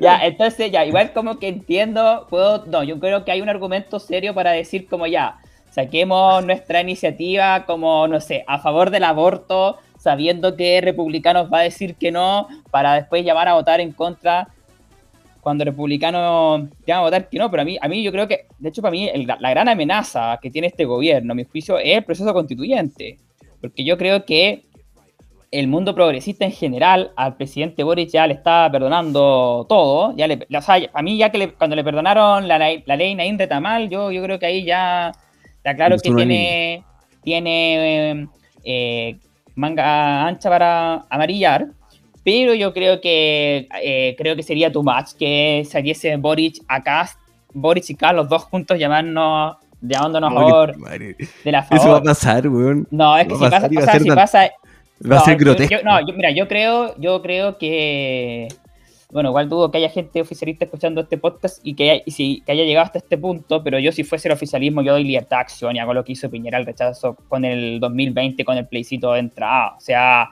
yo creo que yo creo que a Boris no puede Boris yo creo que Boris lo que tiene que hacer es decir como ya yo yo voy a votar a prueba pero ustedes hagan lo que quieran y en verdad y que salga Carmen Hertz a decir que ella vota en contra y como ya ok claro. Sí, yo, yo, pero porque si sale, yo creo que el Frente Amplio no, no se sostiene, pero es que igual existe la posibilidad de que lo hagan. Es que. y, si, ah, lo hacen, bueno, ahí ya se abre un franco. Yo creo, que ahí se habría un franco, un franco muy interesante para, para lo que está la izquierda del Partido Comunista. Pero yo creo que el Partido Comunista es vivo y entiende eso y no lo va a permitir. Y el Partido Comunista no va a apoyar el, a favor en diciembre. No sé cómo lo ven ustedes. No sé si han reflexionado en torno a qué oportunidad, porque también es una oportunidad para ustedes, no sé cómo lo ven ustedes. Mira, yo creo que, o sea, si bien no tenemos como una posición, así como vamos a hacer esto, yo creo que es claro desde que el, desde que el proceso partió que esto es ya literalmente un fraude, o sea, no, no, estaba, estaba diseñado para que en el fondo tuviese el resultado que tiene y sea y se esté y se está desarrollando literalmente como fue diseñado en algún sentido. El Frente Amplio yo no sé si no lo vio o decidieron taparse los ojos, pero claramente ahí hay muy poco que disputar. Y en última instancia, eh, yo creo que, la, que, quizás a veces se enamoran de ciertos análisis los del Frente Amplio, como de Chile quiere acuerdos y Chile quiere como eh, este, este análisis de Corea del Centro, como de que, igual, de que claro, de que igual casi Boris juntos como que igual suma, ¿cachai? Como que no, sé. Pero, pero, yo, yo, no, yo no vería raro que en el fondo un sector lo dijera, bueno, es que no tenemos nada más, ¿cachai? Para salvar los muebles, por último, que Boris le ponga la firma a la Constitución. Yo sí los creo capaces de hipotecar capital político solamente por el hecho de, tener una conquista simbólica. Ahora, creo que el Partido Comunista, como bien dice el Álvaro, es lo suficientemente hábil para jugar con un pie en la calle y un pie en el gobierno. Y de hecho un poco necesitan, o sea, si es que tienen un mínimo de inteligencia táctica, necesitan que haya un sector de apruebo de dignidad que esté amarillando, como ya filo es la constitución que hay, y otro sector que esté como desde los movimientos sociales, como hueveando, así como no. Que Disculpa, tienen que repetir la discusión Joannan Carmen Hertz. que Joe Ignacio esté como, no, es tan irresponsable esta izquierda que no quiere el acuerdo. Y Carmen Hertz como, no, ¿cómo vamos a llegar a un acuerdo con los periodistas? Y ahí, el, y ahí el fandom puede elegir su bando y sentirse aparte del proyecto Pro Yo creo que ese es como es la estrategia. El, es la estrategia, es el relato que van a optar, como cachetadas de payaso entre, las mismas facciones de ellos mismos, pero igual eso, eso igual denota como... O sea, eso igual le va a haber un costo al Partido Comunista, porque, independiente, independiente de que jueguen a eso, igual la pregunta, bueno, entonces, ¿por qué ustedes están en un gobierno que en última instancia sí está apoyando esto? Eh, sobre todo en un contexto, porque además tampoco es como que el rechazo, por lo que indica encuesta y todo eso, eh, igual no es como que el rechazo a la nueva constitución sea como algo así como marginal y como que en el fondo, eh, eh, o sea, es tal la desazón y el, el, descontento pasivo quizás en estos momentos, igual está marcando una tendencia no menor y yo creo que eso igual asusta porque igual los dos millones de votos nulos, más allá de, de, lo, de que es difícil de analizar y todo el tema, igual es una alerta para el Partido Comunista al menos de que todavía sigue existiendo un espacio crítico eh, que les puede como onda entrar a disputar el, la hegemonía de la izquierda. Eh, y yo creo que dependiendo de cómo, o sea, yo creo que sí o sí eh, no, no, no, está todo perdido y que en la medida en que, en, la, en, la, que esta constitución vaya tomando más forma, va a ser más fácil para un proyecto como impugnador del régimen por izquierdas eh, entrar a la pelea de decir, bueno, no tenemos por qué subordinarnos a esto. Si todo el Frente Amplio y la Prueba de Dignidad se, se, van con CAS eh, o solo una parte, quizá eso puede diseñar tácticamente mejores oportunidades o peores eh, para un proyecto como de esas características, pero, pero creo que ya el desgaste como político del Frente de, de Apruebo Dignidad abre ya la interrogante de, bueno, ¿hasta qué punto nosotros nos vamos a seguir subordinando a que la izquierda esté definida por este grupo de personas de clase media, elitista, bla, bla, bla, todo lo que en el fondo todos le criticamos, eh, y no hay que ya entrar a cuestionarse las bases sobre las cuales se sustenta estratégicamente un proyecto de izquierda en el país, ¿cachai? Eh, y yo creo que ese debate ya está abierto, o, se tiene, o, hay que empezar a abrirlo, pero yo creo que está abierto por la realidad. ¿Sí? Yo tengo una, yo tengo una, a mí me, igual me da la impresión de que los altos mandos del gobierno me da la impresión de que no, no, no sé si tienen tantas, olfatean tanto lo, lo, muy mal que le cae el proceso, el nuevo proceso constituyente, a, su base social. Mm. Estamos entonces nos estamos poniendo en distintos escenarios. Estamos poniendo en, un escenario en que todo el Frente Amplio y el PC le ponen más uno al proceso constituyente. Al, proceso constituyente, lo que yo creo que no va a pasar. Yo creo, lo que yo creo que va a pasar, yo creo que el PC se va a ir directamente en contra y va a recibir las críticas de ser poco democrático y qué sé yo. Em, y se las van a comer, pero eh, yo, creo que el, ahí se abre un escenario. ¿Por qué? Porque además el tema es que aunque eh, el Frente Amplio diga, ya, hay que votar en contra de esto porque no sé, porque no hay paridad o qué sé yo, porque eh, de hecho no sé lo, que, lo que a mí me llama la atención de todo esto es que este, este acuerdo por arriba de la élite está a punto de caerse porque el Partido Republicano ni siquiera quiere la paridad, de, porque lo, que había, lo que había negociado el Comité de Expertos es paridad de 40% el 2025 y el 2029. Eso era. Y el Partido Republicano ni siquiera quiere eso, y por eso se, arriesga todo el acuerdo. Entonces, si, si la élite se cae, se quiebra por eso, es que están en, en la depo. Es que además, espérate, es que hay, un, hay un dato no menor que la idea del, chiste repetido sale podrido se está haciendo, weón, demasiada mella en este proceso. Que primero que una weá que ya no le interesa a nadie. Ya perdió toda como potencia como de popular o ni siquiera como intelectual. Como que ya es como un cacho para todo el mundo, como referirse a ello. Tener que analizar esta cuestión ya se siente como pesado. Pero, por ejemplo, el tema de las iniciativas de norma, en la primera constituyente fue una estrategia por parte del Frente Amplio y de eh, Atria, Baza y la Mesa de, aleja de como encauzar la participación popular sin que hubiera participación popular. No, pero disculpa. a ver, es que no, pero es que yo creo que eso fue una estupidez táctica de proporciones, porque, loco, todo tu sector social estaba simplemente aliviado de que Kass no fuese presidente y tú tenías a los fachos emputecidos. Entonces, obviamente, en internet te va a ganar la derecha. O sea, a ver, por ejemplo, no, o sea, si tú, por ejemplo, te metías a, a YouTube, la, la derecha arrasa, ¿cachai? Em, y entonces, o te estabas jugando en una cancha que no te convenía, pero más allá de eso, eh, claro, igual lo que yo creo es que el proceso constituyente ahora no le importa a nadie, ¿cachai? Pero en noviembre, el Frente Amplio se va a tener que hacer cargo de esto. ¿Cachai? Se va a tener que hacer cargo, porque incluso, incluso, aunque ya van a votar en contra, se va a ver súper ridículo.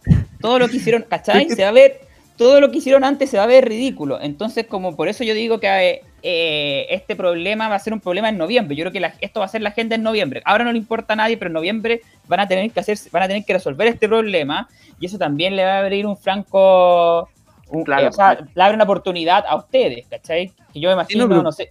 Y ahí el tema del. Porque por eso me hizo las iniciativas de norma, porque la iniciativa de norma fue una puñalada así en el costado al proceso constituyente pasado, y ahora lo reviven, y lo, y lo único que, que, estáis haciendo precisamente es minar la confianza, y que, la poca confianza que puede haber, o las pocas ganas de como de, de vincularte con ese proceso absolutamente, porque lo que decís tú, las weas de como la weá del rodeo, ya es chiste, weón, ¿cachai? Como que es como que ya, yo lo digo, lo digo fuera de huevo, una parte de mí va, que, tiene ganas de votar por el rodeo, ¿cachai?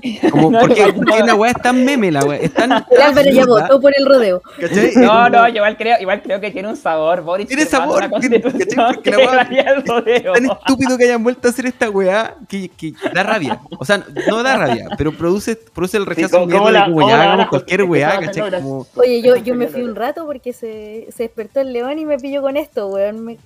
Estamos hablando, como de, la izquierda como llamando a votar iniciativas popular de ley y cómo van a justificar. No, porque, Bárbara, el tema, lo que partí la discusión fue que Modatima llamaba a votar iniciativas popular de norma. No, yo les tengo una peor, weón. El MCT. Ah. Estamos hablando de nuestros amigos troscos, pues llamando a votar eh, una iniciativa. pero, acá yo tengo, pero acá yo tengo una defensa. ¿Se llaman popular o no? ¿No se llama no, popular? Sí, eso ya es popular. No, pero yo, no, pero acá yo quiero hacer una defensa, porque eh, igual, insisto, porque igual yo creo que existe un argumento para levantar la iniciativa popular de norma para que republicanos te diga que no, y después cuando tú llamas a votar en contra, por último, tú llamas a votar como con un programa. Entonces tú dices como ya, yo quería salvar los pandas, republicanos no me salvó los pandas, entonces yo ahora voto en contra y como que en la franja toda la idea de que quiere salvar las pandas fue algo que quizás podíamos aplicar no, pero en el fondo pasada para decir, mira, yo esto, esto lo anulo, de hecho nosotros levantamos, yo misma creé una iniciativa popular de ley, ¿cachai? Como por la, educación inicial, no funcionó y después era, oye, pero si era, era puro chamullo esto de que efectivamente se iban a poder presentar distintas iniciativas y la democracia, el proceso, o sea, te servía solamente, además para denunciar lo antidemocrático del proceso. El problema es que acá hay un error de, mm, o sea, si tú denuncias y fuiste parte de quienes plantearon la campaña por el, por el nulo, porque eh, eh, era un fraude, porque todo esto es un fraude, entonces no tiene ninguna, ningún sentido. O sea, yo, yo creo, Modatima me parece, no sé no, sé cuál fue su posición, pero creo que ellos no fueron parte de este no, es que lo, colectivo. Es que, lo que pasa es que en todo hay como una periferia en la izquierda, como todo lo que está como inmediatamente al lado de la izquierda del PC, tuvieron mucha ambivalencia con, el proceso y muchas de estas organizaciones no se pronunciaron porque algunos de sus miembros votaban nulo y otros de sus miembros votaban por, por el PC. Eso pasó en muchas organizaciones de izquierda. ¿Cachai? Entonces por eso como que se hicieron los Larry con, con, con, las elecciones de mayo. No tomaron postura. No fue como ustedes quisieron entrevistar a una Gabriel Salazar para que uno votara nulo. No, ya, esta, estas organizaciones que, son, que todavía tienen ciertos vínculos con el PC y es como, oye, es que si no los republicanos van a golpear minorías, entonces hay que votar por Karen Ayala, ¿cachai? Ya, entonces ese rollo eh, fue, tuvo, tuvo como cierta acogida, pero no completamente, entonces por eso estas organizaciones no se pronunciaron. Pero ahora yo no sé cuál es la justificación, porque si la, justificación para votar por el Partido Comunista era que, oh, republicanos es muy malo, ya republicanos ganó la elección, entonces como que creo que hay un problema de coherencia, pero aún así tácticamente no, no hay que ver, pero el como tener la excusa para, para votar en contra. Porque además a todo esto yo no me compro este argumento de que si gana el en contra eso valía la constitución de 1980. O sea, sí, la valida en, el, en, el, corto mediano plazo, de aquí al 2027, ¿cachai?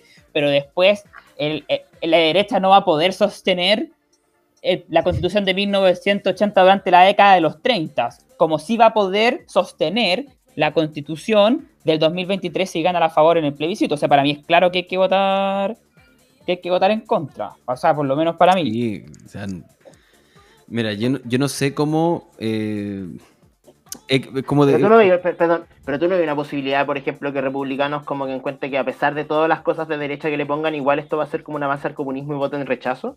Eh, no, la base no. Yo, no, yo creo que en el mundo popular de la derecha, igual sí. Es que hay gente. No, es que yo creo que en el.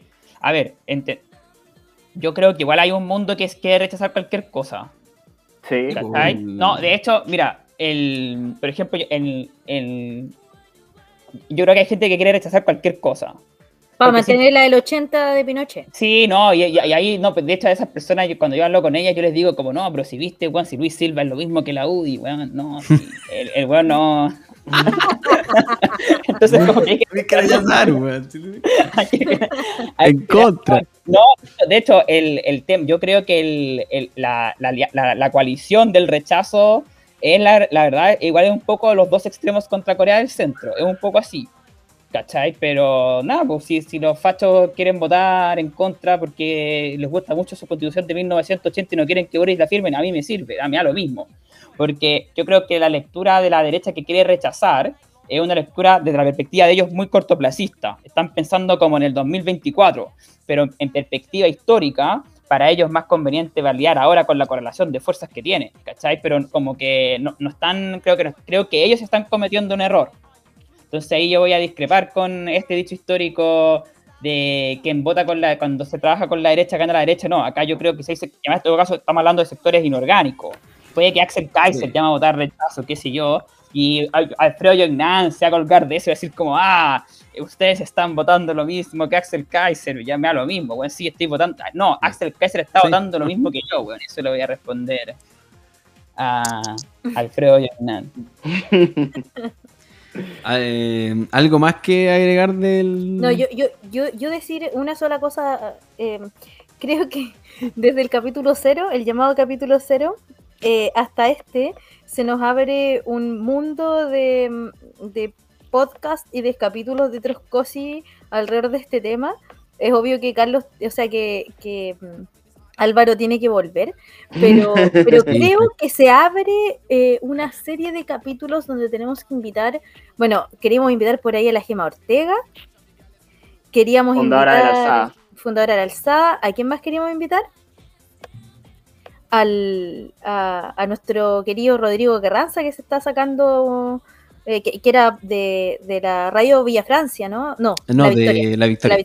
Señal 3 La Victoria. Señal 3 La Victoria sí, Villa Francia es muy, anti, con, muy antitrosco, muy antitrosco. Con, con, memoria, así que... ¿Radio Villa Francia antitrosco? No, no, yo, yo, digo, yo creo que sí, pero... Sí, sí, absolutamente, son, son tanques en Villa Francia. Es como del mundo que dicen que Dauno Totoro juega con la derecha por ir sin filtro. Claro, son como cosas ah, como Hoy tú cachai, que estamos vetados. Yo y el Dauno de, de La Voz de los que Sobran por, por haber ido sin filtro. Bueno, ¿La dura? Sí. claro, pero es que es evidente que para ustedes es conveniente ir sin filtros. Eso sí, yo creo que gente del oficialismo no le conviene. ¿Qué manera de llorar por la weá de, sin filtros? Yo no entiendo ese, ese como el, no, de la izquierda de como, como, ay, ¿por qué existe? Como, ¿por qué te quejáis de que una weá exista? para mí eso es absurdo. es como que, como no, no puede existir esto. Es como que hay que hacer, como anda, anda y cierra el canal, pues, o sea, o sea, que claro, la pregunta es si te conviene ir a sin filtros o no. Y, si te conviene que un trosco esté todos los capítulos ahí no, Ese es el problema. Yo, creo que para ustedes es conveniente, primero porque además ustedes tienen voceros que manejan el registro. De como gritar y que te griten y... Gracias, no, pero en serio, no, pero es un cumplido.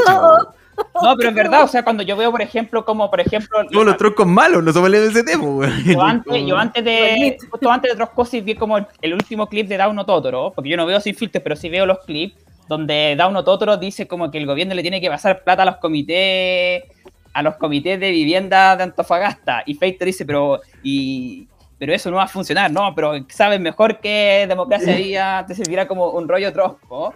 Eh, que igual, el, pero lo dice como con seguridad, entonces eh, eh, como que no tienen miedo de, decir lo incorrecto. Entonces yo creo que cuando tú eres oficialista, estáis demasiado pisando sobre huevos cuando vaya al programa, es un formato incómodo, ¿cachai? Yo creo que no, yo creo que por ejemplo para un, para un dirigente que se quiere posicionar en el Frente Amplio, yo creo que es mala idea ir sin filtro Yo creo que el. En estos momentos es mala idea ir a cualquier lado. No, pero sobre, todo el, sobre todo el formato. No, porque por ejemplo en el formato La voz de los que sobran no te van a pegar tanto, ¿cachai? Claro, claro. hacen cariñito. ¿Cachai? Entonces, entonces, o sea, igual te van a pegar un poco, pero te pegan con cariño. y, después, después de, pegarte un poco, eh, el, el, locutor va a dejar muy en claro que la derecha también es mala. Ya, entonces. Eh, es un registro más cómodo, pero claramente eh, para usted el, registro sin filtro yo creo que es eh, positivo. Además, yo creo que ustedes en general salen bien parados. en algunos creo que hay algunos temas en particular donde les, cuesta más a ustedes. Ahí, ahí para nosotros ganamos una cuña y, ganamos el programa. No, pero yo, me da risa, porque había, había, un programa que lo comenté con, con Joaquín por interno, que, que, era muy ridículo, porque era Dan Totoro, este trosco, como hablando de las virtudes de la democracia liberal en el contexto de la reina Inre Tamar. Me encanta. En verdad, Como en su estética súper troca, en realidad está hablando como de derechos fundamentales básicos, algo que diría como mi profesor de Derecho Constitucional. Estaba muy a derecha, estaba muy a derecha esa discusión, porque era como todo, bueno, sí, filo, da lo mismo que los policías valen gente, como porque sí, apliquemos, pena de muerte de manera ejecutiva, da lo mismo. básicamente quiero defender sin filtros, porque yo creo que parte del problema de por qué el Oye, el Carlos siempre lo el diablo, eh, es porque no tienen, no tienen nunca, nunca tuvieron experiencia, ni quisieron tenerla, manejando conflictos, manejando ideas contradictorias, manejando dialéctica, ¿cachai? Como tener ideas contradictorias que tenéis que resolver y, a veces tenéis que resolverlas a grito pelado, que eso es, e, eso es el ser humano. La asamblea no es para que estuviéramos todos ordenaditos y pidiéramos la mano, y, ¿cachai? No, ¿cachai? Como que había la movilización implica pasión, implica erotismo, implica, ¿cachai? Vida. Y la vida política, sobre todo cuando estáis, cuando estáis como cuestionando el, sistema imperante, cuando estáis impugnando, es, tiene que ser con el conflicto. Y sin filtro es el, no es solamente el conflicto, sin filtro es el barro. E, es, es, llevarte al barro y si tú no tenías experiencia eh, peleando en el barro, no estáis listos para la política. Si no, si no llegáis al barro y te podéis salir parado, nunca vaya, porque vaya a llegar a, un punto como el de Catalina Pérez, te van a lanzar al barro y ¿qué hizo Catalina Pérez? Se puso como la ropa vieja, ¿no? ¿cachai? Como que se desordenó el pelo y empezó a, decir como licencia médica. ¿Cachai? Cagaste, tres semanas, tres semanas.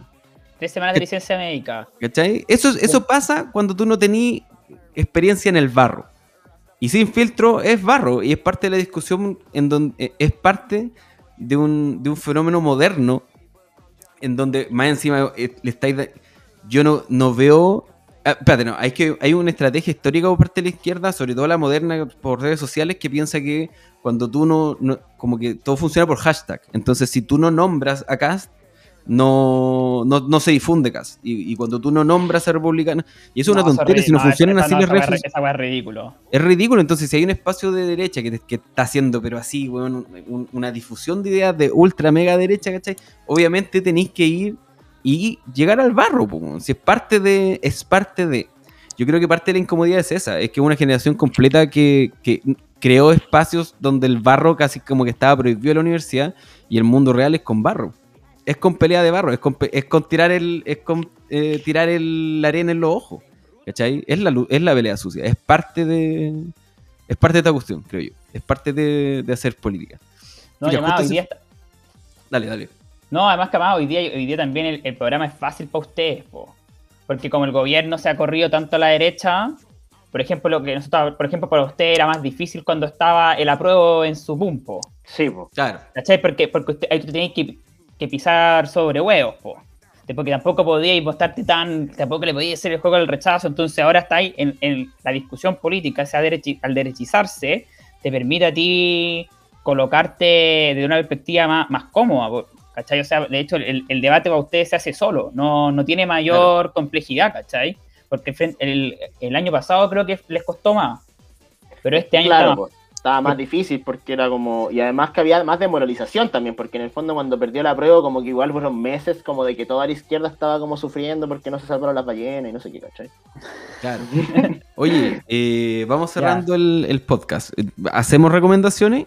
sí, hacemos eh, recomendaciones, hagámoslas de nuevo. Recomendaciones. Pero no, pero yo creo, yo creo, yo creo, pero yo solamente voy a hacer la recomendación de Triple R. Voy a secundar. no, porque yo quiero.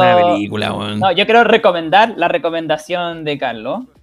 Eh, una meta recomendación. Eh, me recomendé eh, y efectivamente hay baile, hay pelea, hay de todo. Así que yo recomiendo Triple R, que es una recomendación que se hizo en un programa anterior. Recordémosle a nuestros auditores brevemente en qué consiste esa, esa película para que... Carlos, la, va a describir mejor que yo. RRR es la historia ficticia de dos figuras revolucionarias de la India que lucharon contra el Imperio Británico. Eh, y que en esta historia se encuentran eh, justo antes como de que ellos inicien por separado su, los inicios revolucionarios. Entonces es una, idea, es una historia, por decirlo así, mitológica sobre la, sobre cómo eh, en los movimientos de independencia de, la India, en donde lo, eh, toda la perilla está siempre. como que los buenos pelean contra tigres, el, uno de los buenos es capaz de matar, ah, de, parar una movilización completa a combos, pues, ¿cachai? Como una red. esa es muy buena. Esa escena que es como los cinco de película. Grandes, son personajes más grandes que la vida misma, ¿cachai? ¿Por qué? Porque son, es un tipo de historia. Ah, es muy buena. merece, yo creo, un capítulo especial, porque además tiene todo un rollo político de fondo. Se le ha acusado como de, de ser nacionalista, de ser antimusulmana porque son en, India funciona distinto como los ejes políticos. Entonces, pero, pero es buenísima película. Eh, puta, eh, es muy fresca de eh, en comparación con, como con, el ritmo que tienen las películas hollywoodenses hoy día. Solamente quiero, si es que alguien todavía no ha visto la película, yo la he visto. me, estoy recomendando RRR, ya la recomendé. Hay una escena en donde básicamente eh, estos revolucionarios indios tienen que vencer a los británicos a través del baile. Y no de un baile cualquiera, es un baile popular, un baile de pobres, contra, contra los ingleses y su, y, weá burguesa, pero así, de opulencia. Es una escena extraordinaria, extraordinaria. la, canción es buena, el baile es bueno y simbólicamente es muy potente. Así que como que esas voladas que no existen como en el como en el cine eh, cotidiano, RRR las tiene todas, así como todas juntas. Eh, Juaco, ya te voy a recomendar RRR. Pues. Eh, parece que está buena esa recomendación. Yo no, la he visto, así que la voy a ver. Eh, no, jornada, jornada revolucionaria de, de, análisis de RR, de verdad. Sí, no, yo últimamente en realidad eh, lo que vi fue este anime que, bueno, lo recomendé en el capítulo 0, lo vuelvo a recomendar, Ergo Proxy, eh, una reflexión muy interesante respecto como al futuro distópico de la humanidad, eh, ahora que está como, porque bueno, como está tan de mierda el presente, como que las perspectivas del futuro parecieran que son súper oscuras, y esta, y esta serie es oscura, o sea, es la humanidad reducida como en su última expresión a una ciudad después de un colapso medioambiental, eh, viven como auxiliados solamente por robots y el problema es que los robots empiezan a adquirir conciencia y a ese adquirir conciencia le llaman el virus cógito porque adquieren, adquieren conciencia, adquieren alma. Entonces todo un debate respecto de qué es el alma, qué es la vida, qué es la conciencia, eh, a raíz de un viaje tipo viaje de Odiseo, eh, representado como por esta serie. Muy pretencioso, por supuesto, muy filosófico. para los que les gusta como irse en volada, es medio difícil de, de, agarrar los primeros capítulos, pero pero yo lo recomiendo solamente una temporada muy cortita y para los que quieren como pensar sobre el futuro, me parece que es un buen ejercicio. Bárbara dice por interno que, que, León. Pero eso. Sí, no me acuerdo que, qué recomendó Bárbara el capítulo pasado. No, recomendé Triple R. ¿eh? no, no, no, no, pero ella. Eh, no me acuerdo qué recomendó. Recomendó una novela, eh, La Paz ah, China. La Paz China. La Paz China es una novela de ciencia ficción política donde Chile ha anexado al, al, comunismo chino. Ha sido otra vez un excelente capítulo. Eh, se siente la energía en el aire. Eh, se siente energía en este podcast. Álvaro, muchas gracias por acompañarnos. Ha sido eh, un agrado tenerte acá. Eh, creo que además ha enriquecido absolutamente el, debate de, este podcast. Hace tiempo no teníamos como, como esta sensación de estar como en eh, de debate, ¿cachai? Como que eso, eso es lo que lo, mismo que dijimos antes, eso le da la vida a la discusión política. Así que Muchas gracias por acompañarnos. Esto fue Troscosis. Síganos en redes sociales. Eh, y nos vemos en una próxima ocasión. Hay un límite que rompe el deseo. Algo nuevo que va más allá.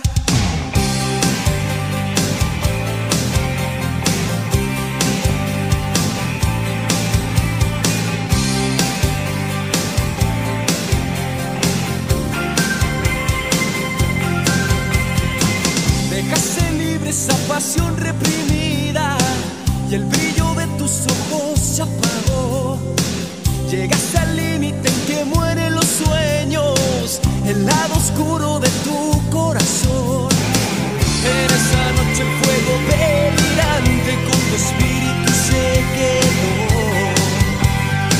Hoy tu alma dentro de una nube ya se expresa del deseo